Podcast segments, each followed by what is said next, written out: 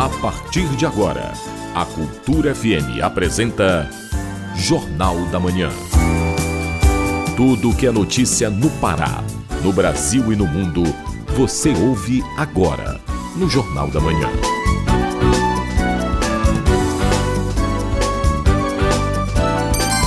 Sete horas. 7 horas. Em Belém, a temperatura deste momento aqui no bairro da Cremação é de 26 graus com sensação térmica de 30 graus.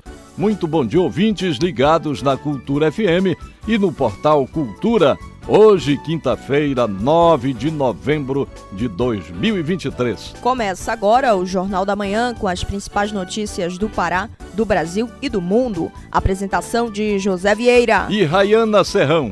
Não esqueça de participar do Jornal da Manhã pelo nosso WhatsApp no 98563-9937. Mande mensagens de áudio e informações do trânsito. Repetindo o WhatsApp 98563 9937. E você pode baixar o aplicativo da Cultura, rede de comunicação nas lojas virtuais de aplicativos. Nele você acessa TV, rádio, portal Cultura e muito mais. Vamos aos destaques da edição de hoje. Paraense se classifica em premiação nacional de talentos para estagiários. Estudo aponta crescimento da região norte no ramo de negócios de impacto socioambiental. Especialistas debatem o futuro da profissão de químico industrial. Tem também as notícias do esporte. Parazão 2024 e a Supercopa do Pará têm datas definidas. Paysandu será julgado hoje pelo STJD. E ainda nesta edição. Brasileiros podem sair de Gaza ainda hoje. Pará tem redução de casos de malária de janeiro a setembro deste ano. E o Congresso Nacional aprova a reforma tributária. Essas e outras notícias agora no Jornal da Manhã. 7 horas, 2 minutos. 7 e 2. Jornal da Manhã. Política. Presidente Lula defende a economia verde na transição energética do país para formas mais sustentáveis. O presidente também aconselhou os atores da economia a pensar alto na relação comercial com outros países. A reportagem é de Alain Barbosa, da Rádio Web. O presidente Luiz Inácio Lula da Silva defendeu as oportunidades que o país oferece, especialmente na economia verde. Em encontro com empresários nesta terça-feira em Brasília, Lula declarou que o Brasil oferecerá estabilidade política, jurídica, social e econômica para dar segurança aos investidores e expressou o desejo de que o país pense alto na relação comercial com outros países, de 600 bilhões de dólares para 1 trilhão de dólares de comércio exterior exterior? O Brasil tem tudo para que a gente tire proveito do momento histórico que estamos vivendo, para que a gente possa definitivamente, nessa transição energética, a gente fazer a nossa revolução industrial e oferecer oportunidades aos outros que queiram investir aqui. O presidente Lula também defendeu o papel dos bancos públicos, não como concorrentes das instituições privadas, e descartou a possibilidade de privatizações de ativos. Eu quero que vocês saibam que no nosso governo a gente não vai tentar vender a cama para a gente dormir no chão, não. A gente não vai vender ativos públicos, a gente vai fazer com que eles se tornem tão competitivos e que ele compartilhe relação com a iniciativa privada para que a gente possa melhorar. As questões climáticas também fizeram parte do discurso do presidente. Para Lula, as tragédias atuais são um aviso de que não estamos cuidando do planeta. Apesar de elogiar a agricultura brasileira, ressaltou que é possível aumentar a produtividade no campo sem a necessidade de desmatamento. Agência Rádio Web, produção e reportagem, Alain Barbosa. Brasileiros retidos na fronteira de Gaza com o Egito pode sair da Palestina ainda hoje. Segundo Itamaraty, os nomes dos brasileiros já foram confirmados no Egito e Israel e autorizados pelas autoridades de Gaza. Informações com Renato Ribeiro, da Rádio Web. Brasileiros podem deixar a faixa de Gaza nesta quinta-feira. Foi o que informou um dos integrantes do grupo de 34 pessoas que aguarda por autorização para deixar a região pela fronteira do Egito. A mensagem teria sido enviada pela Embaixada do Brasil em Ramala, na Cisjordânia. Nesta quarta-feira, cerca de 500 estrangeiros foram autorizados a deixar Gaza, mas nenhum brasileiro foi relacionado. Essa foi a sexta lista com estrangeiros liberados para passar pela fronteira. A maioria é da Ucrânia, Filipinas e Estados Unidos, seguidos de Alemanha, Romênia e Canadá. A expectativa era que os brasileiros fossem incluídos nesta lista. O grupo está abrigado nas cidades de Canhunes e Rafah. O Itamaraty informou que os nomes dos brasileiros já foram enviados aos governos egípcio e israelense e às autoridades de Gaza. Veículos contratados pelo Itamaraty seguem de prontidão para levar o grupo até o aeroporto do Cairo, onde o avião da FAB aguarda o voo de repatriação. Após um mês de conflito entre Israel e Hamas, quase 12 mil pessoas morreram, 10.500 palestinos e mais de 1.400 israelenses. Em Gaza, o número de feridos passa dos 26 mil, já em Israel são mais de 5 mil. Da Rádio Nacional, em Brasília, Renato Ribeiro. A Comissão de Constituição e Justiça do Senado aprovou a proposta de emenda à Constituição para a reforma tributária. A mudança prevê a redução e agregação de impostos e deve ser implementada aos poucos. Saiba mais na reportagem de Alain Barbosa. Por 20 votos a 6, a Comissão de Constituição e Justiça do Senado aprovou nesta terça-feira a proposta de emenda à Constituição para a reforma tributária. O texto do relator Eduardo Braga, do MDB do Amazonas, prevê a redução e agregação de impostos em apenas dois: Imposto sobre Bens e Serviços, IBS, compartilhado entre estados e municípios, e a Contribuição sobre Bens e Serviços, CBS, de competência do governo federal. As mudanças serão paulatinas, ano a ano. Os impostos federais, PIS e COFINS, deixarão de existir em 2027 para dar lugar à CBS. Já o ICMS e o ISS serão definitivamente extintos em 2033. Para o senador Eduardo Girão, do Novo do Ceará, um dos seis que votaram contra, a reforma não vai simplificar a vida do cidadão. Um dos pilares seria a simplificação. Nós vamos passar 10 anos aí tendo que aumentar o exército de pessoas que conhecem, que são da área de tributação, dentro de empresas que já estão sofrendo muito para entender o que era manicômio virar um inferno. Também sobraram críticas às concessões. 13 setores vão ter descontos de 60% nos impostos, casos de serviços de educação e saúde e de produtos e insumos agropecuários. De última hora, o senador Eduardo Braga atendeu governadores do Centro-Oeste que poderão criar tributos sobre matérias-primas produzidas nos estados da região e prorrogou incentivos fiscais à indústria de automóveis no Nordeste. O relatório não é uma obra de arte perfeita, mas na democracia é a construção do possível, principalmente na correlação de forças da democracia. Esta é a primeira reforma tributária que o Brasil constrói em regime democrático, o que é muito difícil. O texto será apreciado pelo plenário do Senado e, se mantido, deve retornar à Câmara dos Deputados. Agência Rádio Web, produção e reportagem, Alain Barbosa. 7 horas 8 minutos. 7 e 8. Vida e saúde. Obras no novo pronto-socorro da Augusto Montenegro chegam a 92% de conclusão. A previsão é que o novo hospital seja entregue ainda em dezembro, como garantiu o governador Helder Barbalho.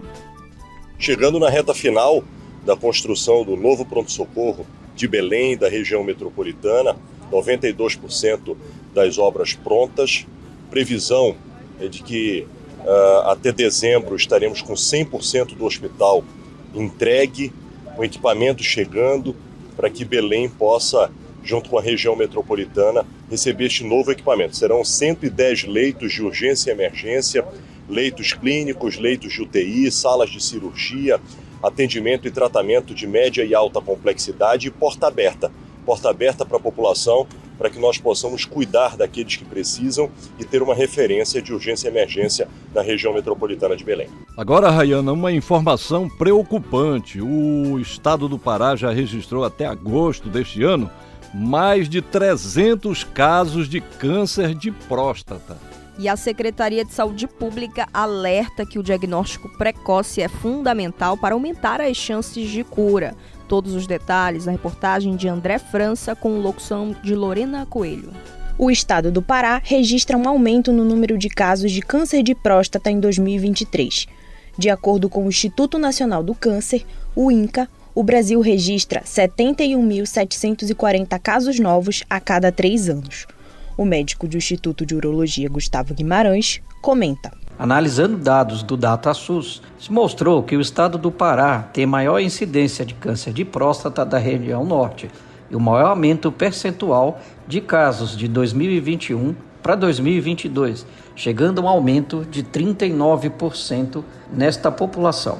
O câncer de próstata sendo responsável por cerca de 15 mil mortes anuais ele tem uma alta prevalência e uma alta mortalidade, que gira em torno de 28% dos pacientes diagnosticados com cânceres no Brasil, cerca de 15 mil mortes anuais em decorrência do câncer de próstata. Fatores como envelhecimento populacional, a obesidade e o sedentarismo, além da dieta rica em proteína e gordura animal, são fatores que podem aumentar o risco de desenvolver o câncer de próstata além de fatores hereditários. Apesar deste aumento importante visto na região norte e em especial no Pará, outro fator que pode estar colaborando para estes números é o melhor acesso à saúde para a realização dos exames preventivos, com exames do PSA e o exame do toque, fazendo com que haja mais diagnóstico nesta região. De qualquer sorte, o estado do Pará tem uma incidência de 28 casos para cada 100 mil habitantes, sendo ainda um dos menores em relação aos outros estados no Brasil. Como orientação da CESPA, as pessoas podem e devem buscar consultas com o clínico geral nas unidades básicas de saúde e procederem à realização do exame BSA, que detecta alterações na próstata. Você pode encontrar atendimento público nas UBSs de segunda a sexta-feira, das 8 horas da manhã às 5 horas da tarde. Nos finais de semana, aos sábados, das 8 horas da manhã ao meio-dia. Atendimento nas unidades de saúde da família, onde funciona o programa Saúde na Hora. Com reportagem de André França e supervisão de Felipe Feitosa, Lorena Coelho para o Jornal da Manhã. Pará tem redução de 7,5% nos casos de malária entre janeiro e setembro desse ano. Os números foram divulgados pelo Ministério da Saúde através da Coordenadoria de Malária do Estado. A reportagem é de Sofia Stein.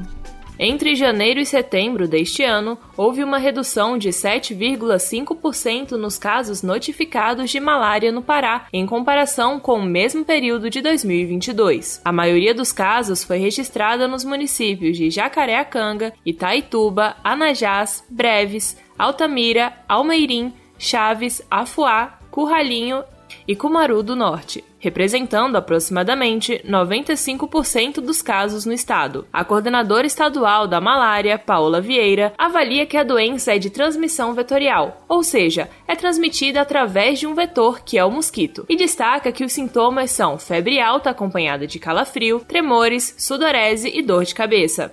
Algumas pessoas, antes de apresentar esses sintomas mais característicos, eles podem sentir também náuseas, vômito, cansaço e falta de apetite. A coordenadora destaca que o diagnóstico da malária é simples, rápido e está disponível nas UBSs e unidades de diagnóstico e tratamento. Para controlar e diminuir a doença, o estado distribui medicamentos e mosquiteiros impregnados com inseticida. Esses mosquiteiros, eles também fazem parte do controle da malária, do controle vetorial, onde além da proteção mecânica daquele indivíduo que está embaixo do mosquiteiro ao, ao, dormir, ele também serve como ele, ele, por ser impregnado com inseticida, um mosquito ao pousar sobre a tela, ele morre o tratamento contra a doença deve ser iniciado rapidamente para evitar complicações. A Secretaria de Saúde ressalta que quem visitou áreas endêmicas deve procurar atendimento médico imediatamente ao perceber os sintomas. Reportagem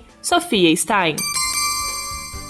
7 horas 14 minutos. 7 e 14. Trânsito na cidade. Vamos saber como está o trânsito na Grande Belém na manhã desta quinta-feira. Quem tem as informações é o repórter Marcelo Alencar. Bom dia, Marcelo. Bom dia, José Vieira. Bom dia, Rayana Serrão. Bom dia, ouvintes do Jornal da Manhã. O trânsito já começa a ficar pesado na rodovia Mário Covas. As pessoas que residem na Cidade Nova, né? Geralmente pegam a Mário Covas para ter acesso ali à rodovia BR-316 com destino ao município de Marituba ou, ao contrário, com destino a, a Belém ou outras localidades da capital paraense. Quem sai da Cidade Nova pela Mário Covas já vai ter trânsito pesado agora pela manhã, é muito complicado quando ele alcança cerca de 20 km por hora. O trecho mais delicado é, na rodovia Mário Covas é quando ele chega ali próximo é, do viaduto do Coqueiro, que as pessoas têm que subir o viaduto para pegar ali a João Paulo II. Nesse trecho, o trânsito já fica travando, ele se torna muito complicado. É importante que o motorista redobre a atenção e mantenha todos os cuidados devidos. Na João Paulo, não está não tá, é o contrário, ele também continua pesado, vira desde o viaduto do Coqueiro até aqui na Avenida Será, com velocidade média de no máximo 20 km por hora. No fluxo contrário da via, sentido Avenida Será, para o viaduto do Coqueiro, ele está um pouquinho melhor, ele segue moderado, com velocidade média que varia entre 20 até no máximo 25 km por hora. Está super tranquilo agora pela manhã, aqui na Rua dos Pariquis, onde fica o prédio da Funtelpa, desde José, José Bonifácio até ali próximo da 14 de março. Falando em José Bonifácio, a, a via é, permanece agora, é pela manhã, bastante pesada. O trânsito está intenso na José Bonifácio, com velocidade média de 20 km por hora. Quem passar agora pela manhã ali pelo bairro do Guamá, muito cuidado, porque ali perto da Barão de Garapé-Miri, ali próximo da José Bonifácio, o trânsito é intenso, principalmente por causa das obras do mercado ali do bairro do Guamá. Marcelo Alencar, direto do Departamento de Rádio e Jornalismo, para o JM, volta no comando José Vieira e Rayana Serrão. Obrigado, Marcelo. Agora são 7 horas 16 minutos. 7 e 16. A seguir, no Jornal da Manhã. Pesquisa garante que queimadas que atingem Manaus não é do Pará. Cultura FM, aqui você ouve primeiro. A gente volta já. Estamos apresentando Jornal da Manhã.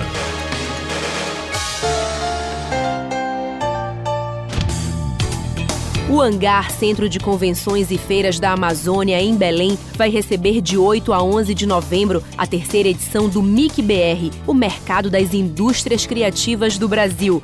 O evento é promovido pelo Ministério da Cultura e pela Organização dos Estados Ibero-Americanos, em parceria com a Vale e o Instituto Cultural Vale, com o apoio da Cultura Rede de Comunicação. Será a primeira vez que a Amazônia cedia o evento, que inclui na programação shows, palestras, oficinas, feiras, exposições e rodas de negócios, tudo inteiramente gratuito. O encerramento vai ser no domingo, dia 12 de novembro, no Centro Histórico de Belém. Apoio Cultura FM. Ei, peladeiro, te liga que já tá rolando a segunda edição do Campeonato TV Cultura de Futebol Pelada. Time de diferentes bairros de Belém e região metropolitana entram em campo para disputar esse título. E é aqui que tu ficas por dentro de todas as emoções das partidas no domingo, às 10 da manhã e na segunda às 7 da noite. Já na terça, no mesmo horário, rola aquele resumão do campeonato no programa Resenha da Pelada. Peladeiro, bom de bola, é aqui na TV, portal e app Cultura. Cultura FM. Aqui você ouve música paraense. Hoje me fiz poeta pra falar de você, buscando a palavra mais certa. Música brasileira. Tô namorando aquela mina, mas não sei se ela me namora. E na maneira do condomínio. Cultura FM 93,7. Aquela mina, mas não sei se ela me namora. histórias para crianças de 0 a 90 anos. Abracadabra, domingo, 9 da manhã.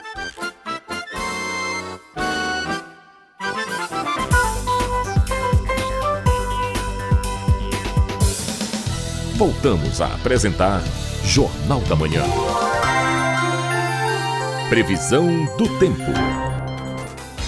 A capital paraense, região metropolitana, quinta-feira com tempo parcialmente nublado, mas sem chuvas significativas. Belém vai ter temperaturas entre 25 até 34 graus. Nordeste do estado, com tempo parcialmente nublado a nublado, com chuvas de curta duração. Em Nova Timboteu, a mínima de 24, máxima de 33 graus. No Marajó, tempo aberto em boa parte do período. Deve chover de maneira leve no começo da tarde. Mínima de 23, máxima de 35 graus em Gurupá. Jornal da Manhã. De segunda a sábado, às 7 da manhã, aqui na Cultura FM. 7 horas 20 minutos. 7 e 20. Correspondente Cultura. Rede de abastecimento de água de Pacajá vai ser ampliada. Mas antes, Rayana, nós vamos a Santarém com o nosso correspondente Miguel Oliveira. Pesquisadores garantem que fumaça atinge Manaus não é proveniente de queimadas da região oeste do Pará. Quem conta pra gente os detalhes é o nosso correspondente em Santarém, Miguel Oliveira. Bom dia, Miguel. Bom dia, José Vieira. Bom dia, Rayana Ferrão. Bom dia, ouvintes do Jornal da Manhã.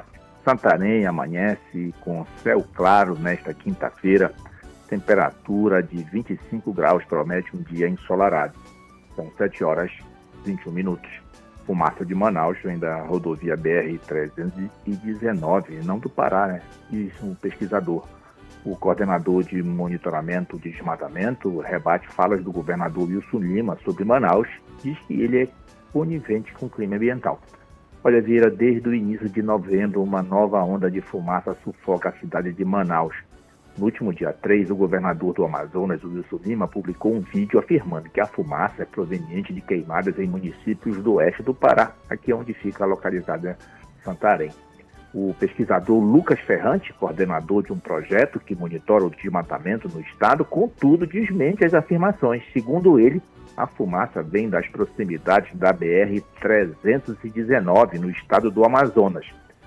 Ferrante analisou dados públicos do Instituto Nacional de Meteorologia e verificou que o Amazonas está experimentando uma calmaria de ventos proporcionada pelo fenômeno El Niño, que também está por trás da seca histórica que atinge tanto o Pará quanto o Amazonas. De acordo com o pesquisador da Universidade Federal do Amazonas, a origem da fumaça são os municípios amazonenses de Caieiro e Altazes, mais especificamente as regiões próximas à chamada rodovia Manaus-Porto Velho. A destruição da floresta por agropecuarista na região metropolitana de Manaus ao longo de décadas é uma das explicações para a fumaça que cobre a cidade desde outubro, segundo o IBAMA. Agora ver a nuvem de fumaça que encobriu Santarém no início dessa semana, felizmente já se dissipou com a chegada da primeira, das primeiras chuvas na região. Eu volto aos estúdios com Rayana Serrão e um funcionário dos Correios, suspeito de se apropriar de encomendas, é preso pela Polícia Federal em Santarém. Miguel, que tipo de mercadorias deixavam de ser entregues por esse servidor aí em Santarém? Olha, Rayana, diversos aparelhos eletrônicos uma equipe da Polícia Federal prendeu em flagrante ontem Ricardo Lameira Ribeiro, servidor da empresa brasileira de Correios e Telégrafos, lotado no Centro de Distribuição Domiciliária dos Correios em Santarém. Ricardo é suspeito de ter criado um esquema de extravio de mercadorias despachadas pela internet a dezenas de clientes domiciliados na cidade. A investigação partiu de uma denúncia feita à Polícia Federal. Quando uma equipe de policiais foi ao centro de distribuição, Rayana, foram encontradas várias encomendas nos armários do servidor. Havia diversos aparelhos eletrônicos, como celulares, tablets e fones de ouvido, além de encomendas fechadas endereçadas a terceiros. O servidor foi preso em flagrante pelo crime de peculato e conduzido à delegacia da Polícia Federal em Santarém para os procedimentos legais. Em seguida, foi encaminhado ao Centro de Recuperação Agrícola Silvio Raul de Moura, também aqui em Santarém. A defesa do servidor dos Correios espera conseguir a liberdade de Ricardo através da concessão de um habeas corpus na manhã desta quinta-feira. De Santarém, Miguel Oliveira para o Jornal da Manhã. Obrigado, Miguel. Um bom dia para você e um bom trabalho. 7 horas 24 minutos. 7 e 24. O Pará é notícia.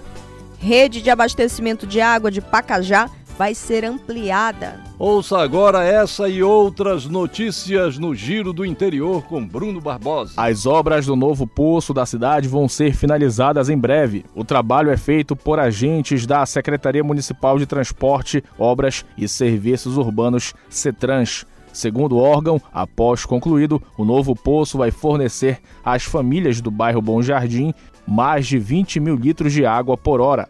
A meta da Cetrans é melhorar o abastecimento no bairro e áreas próximas. No Nordeste paraense, a ponte sobre o Igarapé Galho Grande já está liberada em Inhangapi. O trecho da estrada que dá acesso à vila de Pitimandeua estava interditado. Segundo a Secretaria Municipal de Obras, a interdição foi necessária para a realização de uma reforma na ponte. Nesse período, o acesso à Agrovila era feito apenas pela vicinal da Itaboca, saindo do quilômetro 9 da PA 136, estrada que liga Castanhal a Inhangapi. No oeste do Pará, após a reforma, três escolas foram entregues em Itaituba. Os alunos da comunidade ribeirinha Ipalpixuna 2 contam com uma nova escola fundamental contam com uma nova Escola Municipal de Ensino Fundamental Pedro Álvares Cabral. Já na comunidade Nova Aliança, a unidade contemplada foi a Escola Municipal de Ensino Infantil e Fundamental Maria de Lourdes Oliveira. A comunidade Nova Esperança também foi contemplada com os benefícios. Após a reforma na Escola Municipal de Ensino Fundamental Boa Esperança, no ramal Zeca Dora, na altura do quilômetro 18 da Estrada das Barreiras. Bruno Barbosa para o Jornal da Manhã. Belém recebe profissionais da área química para colóquio que segue até 10 de novembro. A temática do evento é voltada para tratar pesquisas de proteção da Amazônia. O repórter Marcelo Alencar tem as informações. O terceiro colóquio apresenta o tema Ciência Verde, a importância de novas tecnologias e pesquisas para a preservação da Amazônia. O evento é um marco para profissionais do setor e acadêmicos do curso de Química Industrial. O objetivo é debater sobre o futuro da profissão e o meio ambiente. A estudante do curso de Química Industrial da UFPA, Stephanie Silva, comenta mais sobre a programação. É uma semana de palestras, minicursos e apresentações de projetos de iniciação científica, é, mestrandos e doutorandos, que é promovido pelos discentes dos cursos de Química Industrial, Bacharelado e Licenciatura. A ideia do projeto é ampliar as atividades acadêmicas dentro e fora da instituição e encontrar formas de colocar em prática o conhecimento adquirido. Destaca a estudante do curso de Química Industrial da UFPA, Stephanie Silva. O propósito da iniciativa, inicialmente, quando a turma de 2019 entrou no curso de Química Industrial, eles observaram que havia poucos eventos direcionados aos discentes do curso de Química. E a partir disso, eles mobilizaram-se juntos, que pela tomando iniciativa a discente Celine Dion, que é ex-membro da gestão do Centro Acadêmico de Química Industrial, junto com as turmas de 2017 e 2018, eles iniciaram o evento ainda sem o apoio da Faculdade de Química, e desde então, todos os anos após isso, venhamos nos empenhando a promover essa iniciativa do colóquio. A estudante do curso de Química Industrial da UFPA, Stephanie Silva, aponta mais detalhes sobre o público-alvo da conferência. O evento em si é direcionado aos discentes do curso de Química, não importa a instituição, não é somente da UFPA, mas também está aberto a outras áreas da ciência que estão interessadas pelo tema, buscam outros repertórios de estudo e pesquisa. O terceiro colóquio Ciência Verde, a importância de novas tecnologias e pesquisas para a preservação da Amazônia, ocorre até amanhã, dia 10 de novembro, no auditório da Faculdade de Química da UFPA, em Belém. Marcelo Alencar, para o Jornal da Manhã. O Mundo é Notícia. Vamos acompanhar agora o giro internacional com Cláudio Lobato.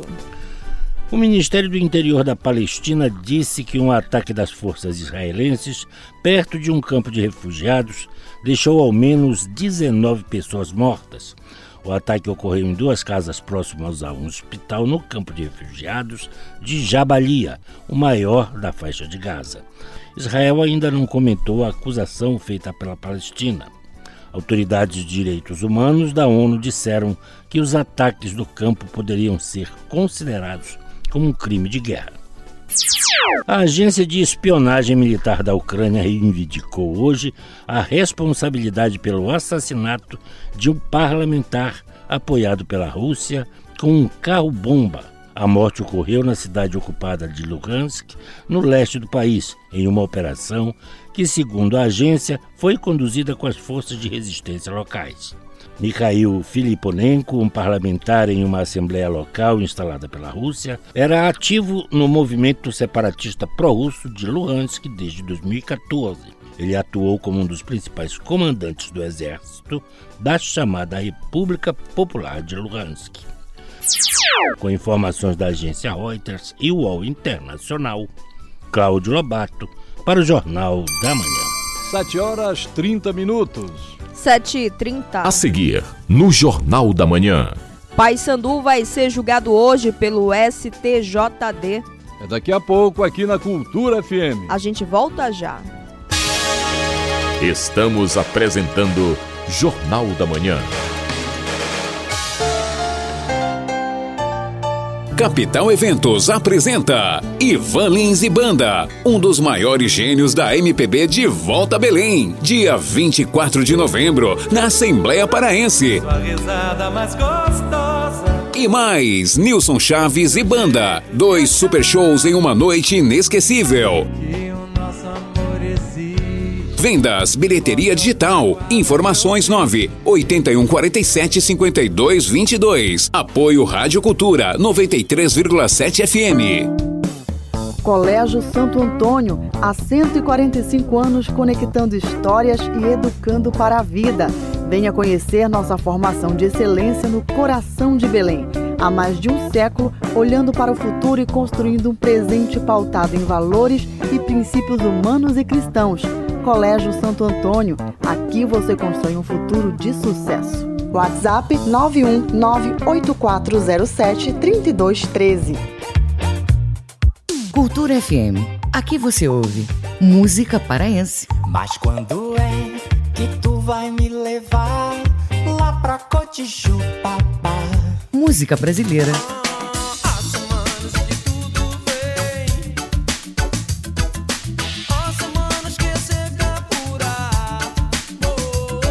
Cultura FM 93,7.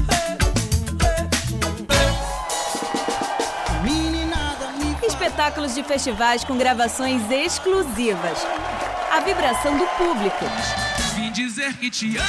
Diversidade, tradições e novidades da música brasileira tocada ao vivo. Vou te contar. Palco, programa de shows da 93,7. Todo sábado às três da tarde na Cultura FM. Obrigada pelos aplausos! Voltamos a apresentar Jornal da Manhã. Tábua de Marés. Em Belém, maré baixa às 3h45 da tarde e maré alta às 8h55 da noite. Em Salinas, Nordeste Paraense, maré cheia às 5 da tarde, maré seca às 11h20 da noite. E no porto da Vila do Conde em Barcarena, a maré desce às 4 da tarde e enche às 9h20 da noite. Jornal da Manhã. Você é o primeiro a saber. 7 horas 33 minutos. 7h33. Esporte. Vamos às notícias do esporte. Paysandu vai ser julgado hoje pelo STJD Parazão 2024 e a Supercopa do Pará com datas definidas. Essas e outras do esporte com Melber Rolim. O duelo de abertura da temporada 2024 do futebol paraense entre Águia de Marabá e Canaã pela Supercopa do Pará já tem data marcada para acontecer. O confronto será realizado no dia 13 de janeiro. E seguindo o protocolo, exatamente uma semana depois, o Parazão 2024 vai começar, com a bola rolando a partir do dia 20 de janeiro. E a tabela, o regulamento e também o formato de disputa do estadual do próximo ano serão conhecidos a partir do dia 1 de dezembro no Congresso Técnico da competição. O Bragantino divulgou a contratação de mais um jogador para a temporada 2024. O volante Matheus Johnson é o mais novo reforço do Tubarão do Caeté o atleta de 27 anos tem passagem por vários clubes, incluindo o próprio Bragantino em 2023. O paraense Tiaguinho conquistou a Liga Sul-Americana Sub-20 de futsal pela seleção brasileira. O campeonato foi disputado em Foz do Iguaçu, no Paraná, e o Brasil venceu a Colômbia por 2 a 0. No Pará, Tiaguinho jogou pelo Remo e atualmente ele defende o Corinthians. Agora o paraense disputa a Liga Evolução Norte com a seleção, competição organizada pela Comebol. O time adulto do Paysandu conquistou o bicampeonato da Copa Cidalina de basquete. A competição foi disputada no Maranhão e o Papão conquistou o troféu de forma invicta ao vencer na grande final o Sampaio Correia por 66 a 59. A seleção paraense de regata conquistou 16 medalhas pelo Campeonato Brasileiro Master 2023, disputado em Brasília.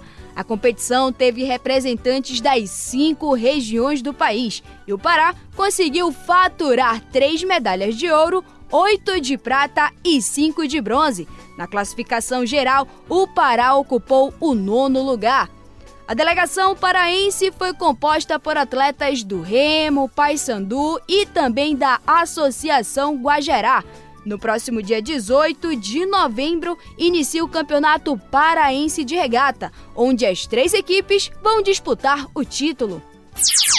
O Paysandu será julgado hoje às 11 da manhã pelo Superior Tribunal de Justiça Desportiva, o STJD, por incidentes causados pela torcida na partida contra o Volta Redonda na última rodada do quadrangular da Série C. O Clube Bicolor foi denunciado no artigo 213 do Código Brasileiro de Justiça Desportiva, o CBJD, por conta do mau comportamento dos torcedores nas arquibancadas do estádio Raulino de Oliveira, no Rio de Janeiro. Caso seja punido pelo STJD, o Paysandu pode perder até 10 mandos de campo e pagar multa de até 200 mil reais. Sob supervisão do jornalista Júnior Cunha, Mel Berrolim, para o Jornal da Manhã. E atletas paraenses fazem bonito e conquistam 30 medalhas em torneio nacional de dança em cadeira de rodas. Os medalhistas receberam apoio da Secretaria de Estado de Esporte e Lazer. Informações com a repórter Ana Paula Melo. A equipe de dança em cadeira de rodas do Pará participou da competição nacional nas categorias single, feminino e masculino, duo, freestyle e combi, além da categoria infantil. No total, a equipe paraense ganhou 30 medalhas, sendo 16 de ouro. O Campeonato Brasileiro reuniu nove equipes de sete estados em dois dias de competição no Centro Paralímpico Brasileiro, em São Paulo. O Pará foi representado pela Companhia de Dança do Nosso Jeito, com um grupo de 15 atletas adultos e seis crianças. O estado se consagra como um celeiro de talentos na dança esportiva em cadeira de rodas. O diretor técnico e artístico da Companhia do Nosso Jeito, Ricardo Reis, fala sobre o trabalho intenso de preparação da equipe. Então, a preparação ela acontece aconteceu em dois espaços, né? as crianças no núcleo de oficinas Curro Velho e o grupo adulto da companhia de dança na Casa das Artes. Em média, o grupo adulto tem uma dedicação ali de três a três horas e meia a cada sessão, a cada encontro enquanto que o grupo infantil tem em média uma hora e meia a duas horas de atividade. Agora, os dançarinos paraenses em cadeira de rodas se preparam para mais um desafio. Eles embarcam ainda este mês para Gênova, na Itália, para uma disputa internacional que vai reunir os melhores do mundo na modalidade. Agora, em novembro ainda, no dia 21, ah, o time Brasil vai estar participando do Campeonato Mundial de Paradança, que vai ocorrer em Gênova.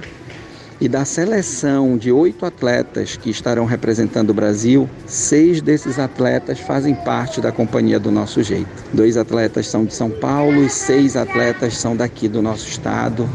Ana Paula Melo para o Jornal da Manhã. 7 horas 39 minutos. 7 e 39 Jornal da Manhã. Economia e finanças. Comer fora de casa está cada vez mais caro, segundo uma pesquisa do DIEESE. O aumento foi de mais de 60% nos últimos 10 anos. Confira na reportagem de Isidoro Calixto. Nos últimos 10 anos, o preço das refeições fora de casa ficou 62% mais caro na região norte. Segundo o Diese Pará, os dados são resultados da pesquisa Mais Valor, feita por uma empresa de vale refeição e alimentação, que fez o levantamento em cerca de 4,5 mil estabelecimentos de alimentação nas cinco regiões do Brasil. De acordo com o Diese, o custo das refeições fora do lar está atrelado ao aumento da cesta básica nos últimos anos, como explica o coordenador Everson Costa. Cabe aqui lembrar que quem se alimenta fora de casa também precisa fazer aquele cálculo entre levar a sua refeição pronta para o trabalho ou, dependendo da distância e do custo, fazer com que essa refeição possa ser consumida mesmo em algum local que forneça. Tudo isso é levado em consideração enquanto estratégia. Do lado de cá, do consumidor que compra, faz as suas compras, supermercados, feiras, mercadinhos, embora os preços estejam mais baratos e até com quedas significativas, para quem revende, foi o momento e a hora de rever seus preços. Estamos falando, inclusive, de um período da qual a pandemia forçosamente fez que o setor de serviços, da qual a comercialização de alimentos, bares, restaurantes, fez com que muitos tivessem que reduzir a sua margem de lucro e até rever seus preços. Para este momento de acomodação e recuo de preços da principal matéria-prima, que é a aquisição de alimentos para revenda em pratos feitos, chegou a hora de rever esses preços. Segundo os pesquisadores, o norte do Brasil apresentou o valor médio de R$ 42,29 por refeição fora de casa. As regiões sul e sudeste tiveram variações mais expressivas desde 2014, com um aumento no valor das refeições de 66,5% e 77,7%, respectivamente. Everson Costa, supervisor técnico do Diese Pará, explica os números. Cabe lembrar que, mesmo com alguns reajustes, é importante que esse setor possa voltar a se reequilibrar, afinal de contas, ele pertence também ao segmento das atividades ligadas ao turismo, é o lazer. Então, a busca por esse equilíbrio entre realinhamento de preços, matéria-prima mais barata e automaticamente o trabalhador nesse contexto se reempregando e buscando a recomposição da sua renda, não é fácil de ser conquistada. Entretanto, a gente vive um cenário da qual os indicadores nos levam até o final do ano a um cenário não só do custo de produção de alimentos, da disponibilidade, bem melhor do que aquilo que a gente viveu durante a pandemia. Apesar de alguns itens da alimentação terem apresentado queda de 0,33%, conforme dados do Índice Nacional de Preços ao Consumidor Amplo, o IPCA 15, divulgados pelo IBGE na última semana, o Diese Pará garante que o atual cenário econômico se mostra favorável para que empresários do ramo alimentício recuperem os preços segurados durante a pandemia da Covid-19. Isidoro Calixto para o Jornal da Manhã. 7 horas 43 minutos. 7 e 43 Trânsito na cidade. Vamos saber como é que está o trânsito em Belém, região metropolitana, na manhã desta quinta-feira, com o nosso repórter Marcelo Alencar. Bom dia, Marcelo. Bom dia para você novamente, Rayana. Bom dia para você, Vieira. Bom dia, ouvintes do Jornal da Manhã. O trânsito segue é moderado na José Malcher, João Balbi e Rua Boa Ventura da Silva, alcançando é, velocidade média de 16 km por hora. Ele também está tranquilo na Avenida Nazaré, quando alcança cerca de 25 km por hora agora pela manhã. Ele segue moderado da esquina da Travessa Barão de Mamoré até na Alcido Castela pela Conselheiro Furtado, com, com velocidade média de 14 km por hora, passando ali da Alcido Castela na Conselheiro Furtado, até a praça, aliás, até o parque do cemitério da Saudade, ele já fica intenso, com velocidade média de 9 km por hora. É, a movimentação do trânsito está complicada na Duque de Caxias, sentido Doutor Freitas para a Travessa Antônio Baena, com velocidade média que alcança cerca de 10 km por hora no fluxo contrário da via, sentido Travessa Antônio Baena para Doutor Freitas, pela Avenida Duque de Caxias. O trânsito está bem melhor, ele está tranquilo agora pela manhã. Ele segue intenso da Doutor Freitas para a Travessa Antônio Baena, na Marquês de Erval. No fluxo contrário está moderado. Bora verificar a movimentação agora em uma das principais avenidas da capital paraense, onde o motorista que está sintonizado com a gente sempre tem o hábito e o costume de pegar para chegar no seu itinerário. Almirante Barroso tem trânsito muito complicado do entroncamento até na Travessa do Chaco. O trânsito segue, segue intenso com a velocidade média de 12 km por hora. No fluxo contrário, sentido São Brás em entroncamento, ele está moderado em toda a extensão. É, a gente registra aqui, Vira e Rayana, dois acidentes de trânsito, um na Três Corações ali na Cidade Nova, tá? É sentido Praça da Bíblia para a rodovia Mário Covas, o outro ali na Senador Lemos, na Travessa Rosa Moreira. São acidentes de trânsito de leve proporções, mas é importante que os motoristas fiquem atentos. Marcelo Alencar, direto do Departamento de Rádio Jornalismo, para o JM, volta no comando Rayana Serrão e José Vieira. Obrigado, Marcelo. 7 horas 45 minutos. 7 e 45. A seguir, no Jornal da Manhã. Programação do Pré-Amado Patrimônio segue até o fim de semana na capital. Cultura FM, aqui você ouve primeiro. A gente volta já. Estamos apresentando Jornal da Manhã.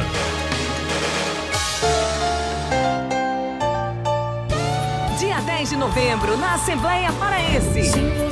Roupa Nova, 40 anos. Todo romantismo e sucesso da maior banda de todos os tempos. Roupa Nova, em Belém. Mesas e ingressos no site Bilheteria Digital. Lojas Clube Melissa, Brasil Cacau e Assembleia Paraense. Roupa Nova, 40 anos. Dia 10 de novembro. É da Link, é imperdível. Apoio Cultura FM. Cultura Eco. Você sabia que quanto mais desperdiçamos águas e poluímos os rios, as hidrelétricas acabam perdendo as suas forças? E isso afeta lá na nossa conta de luz. Então, mano, bora economizar, né, filho? E você que tem essas lâmpadas incandescentes? Sim, essas mesmo, a famosa lâmpada amarela. Tá na hora de trocar pelas de LED. Elas puxam bem menos energia. Não tá usando os aparelhos? Então desliga da tomada. Alguns deles consomem energia mesmo estando desligados. Na hora de comprar um novo eletrodoméstico, procure aqueles com o selo Procel. É, aquele clássico sorrisinho é sinal de economia. Então já sabe, né? Te liga e economiza.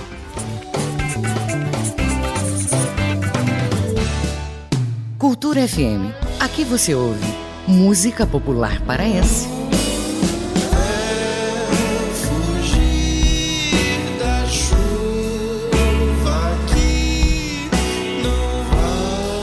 Música popular brasileira. O que eu faço? O que eu posso fazer? Cultura FM 93,7. Música, informação, cultura, e interatividade. Conexão Cultura. Conexão Cultura. Conexão Cultura. De segunda a sexta, oito da manhã. Aqui na 93,7. Cultura FM.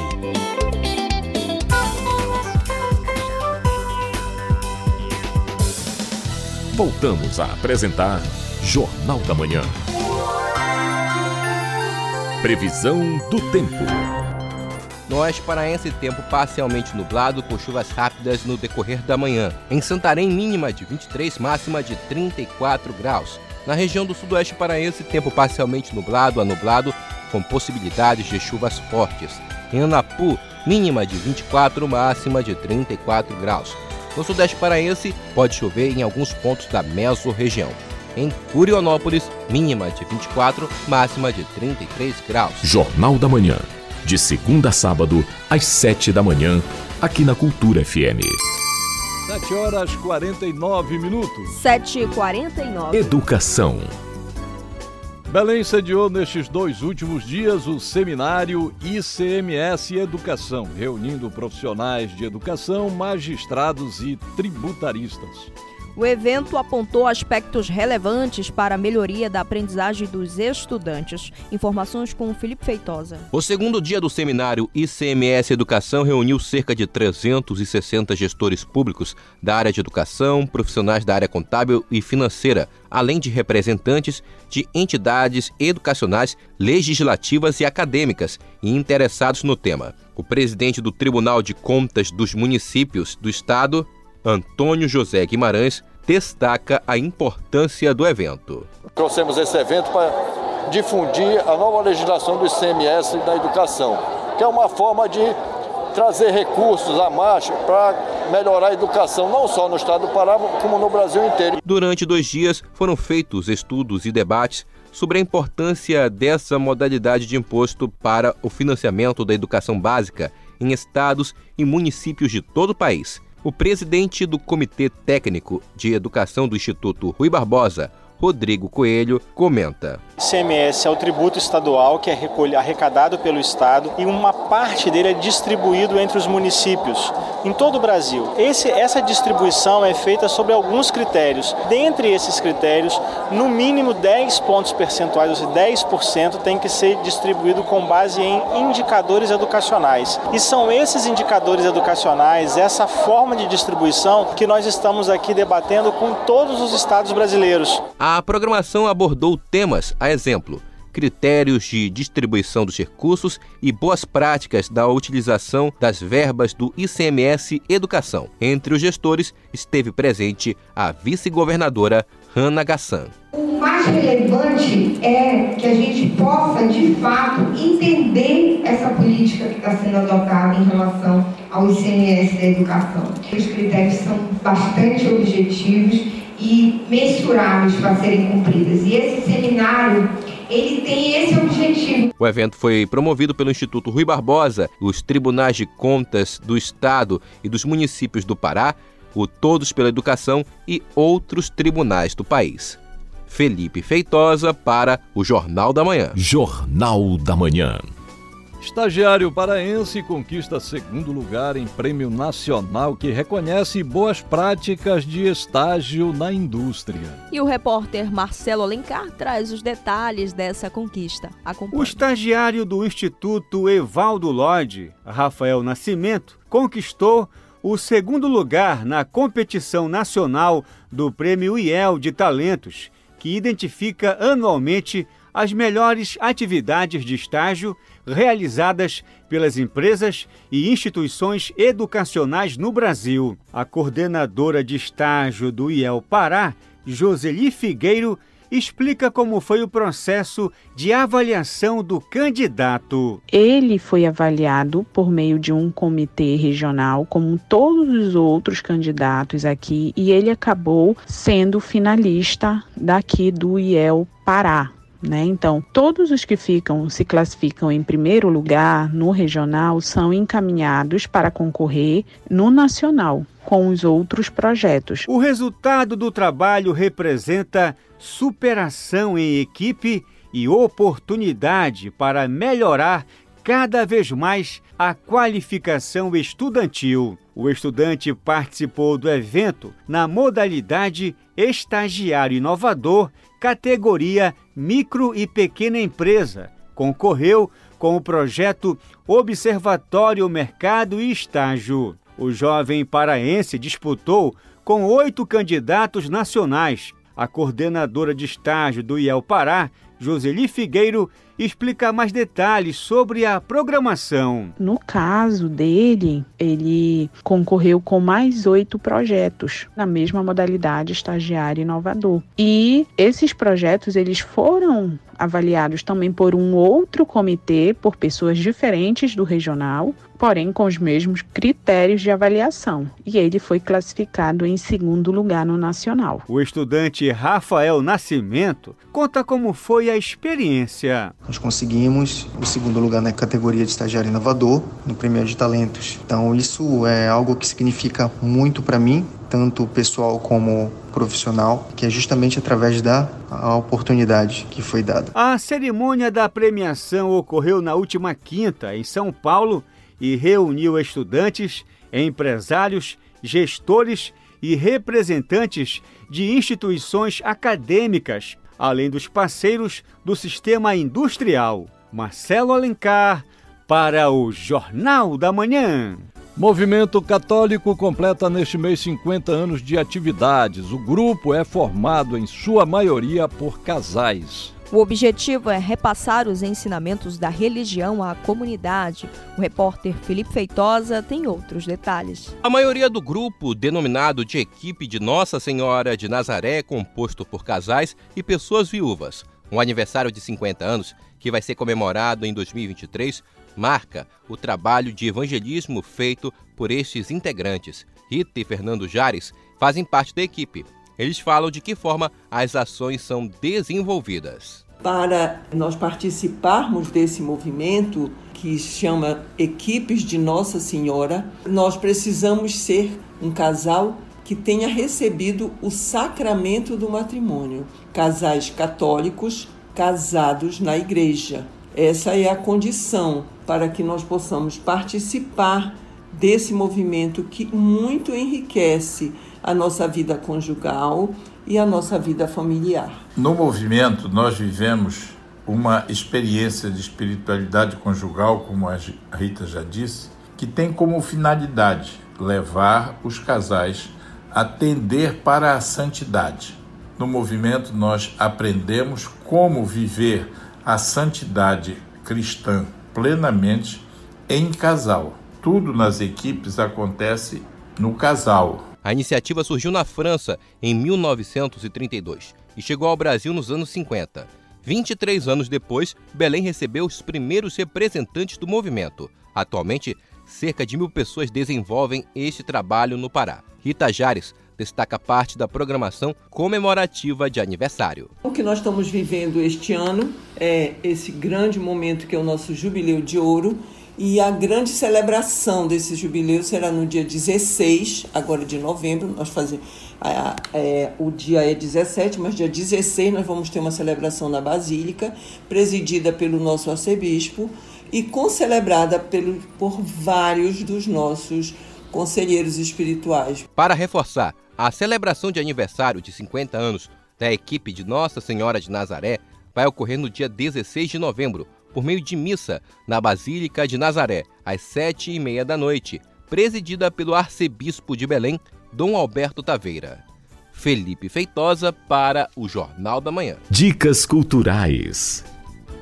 Programação do Peramado Patrimônio segue em Belém até o fim de semana. Além dos debates, os participantes vão poder participar de um roteiro cultural. A Rayana Serrão é quem traz os detalhes. A programação ocorrerá até o dia 12 de novembro, com entrada gratuita nos museus e memoriais do Estado. Além disso, serão ofertadas uma série de atividades como palestras, vivências, mostras, entre outras atividades. O objetivo da ação é sensibilizar a população para a valorização, preservação e apropriação do patrimônio cultural, como destaca a diretora do Departamento Histórico, Artístico e Cultural, Rebeca Ribeiro. A programação do Pré-Amado Patrimônio é um evento idealizado pela Secult, realizado todos os anos é, na semana em alusão ao patrimônio estadual paraense. É, então, a, a Secult ela promove né, uma série de eventos, palestras, capacitações, mesas redondas, oficinas, para disseminar né, o nosso patrimônio é, seja ele material ou imaterial, ao longo dessa semana. A educação patrimonial é uma política de diálogo com a sociedade que tem o intuito de estimular o exercício da cidadania e sensibilizar a sociedade para a valorização, preservação e apropriação do patrimônio cultural, fortalecendo o sentimento da identidade paraense e o exercício da cidadania. Vale ressaltar que a programação é gratuita e aberta ao público, como explica Rebeca Ribeiro. A programação é aberta ao público, sim, é, não é cobrado nenhum tipo de taxa, ela é totalmente gratuita para a população. Ela está sendo divulgada nas plataformas da Secult, no site da, da Secult, nas redes sociais da Secult. É, e ela ocorre do dia 5 ao dia 12 de novembro. Ao longo da semana, nós teremos palestras, mesas redondas, oficinas, capacitações, é, roteiro patrimonial no Cemitério da Soledade, por exemplo. Rayana Serrão para o Jornal da Manhã.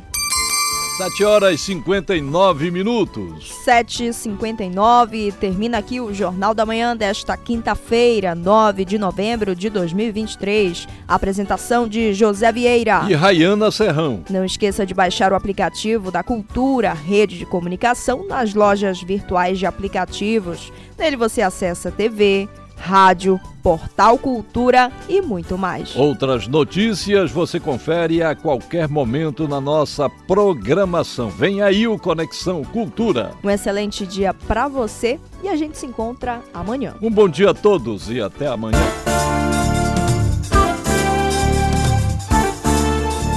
A Cultura FM apresentou Jornal da Manhã, uma produção da Central Cultura de Jornalismo.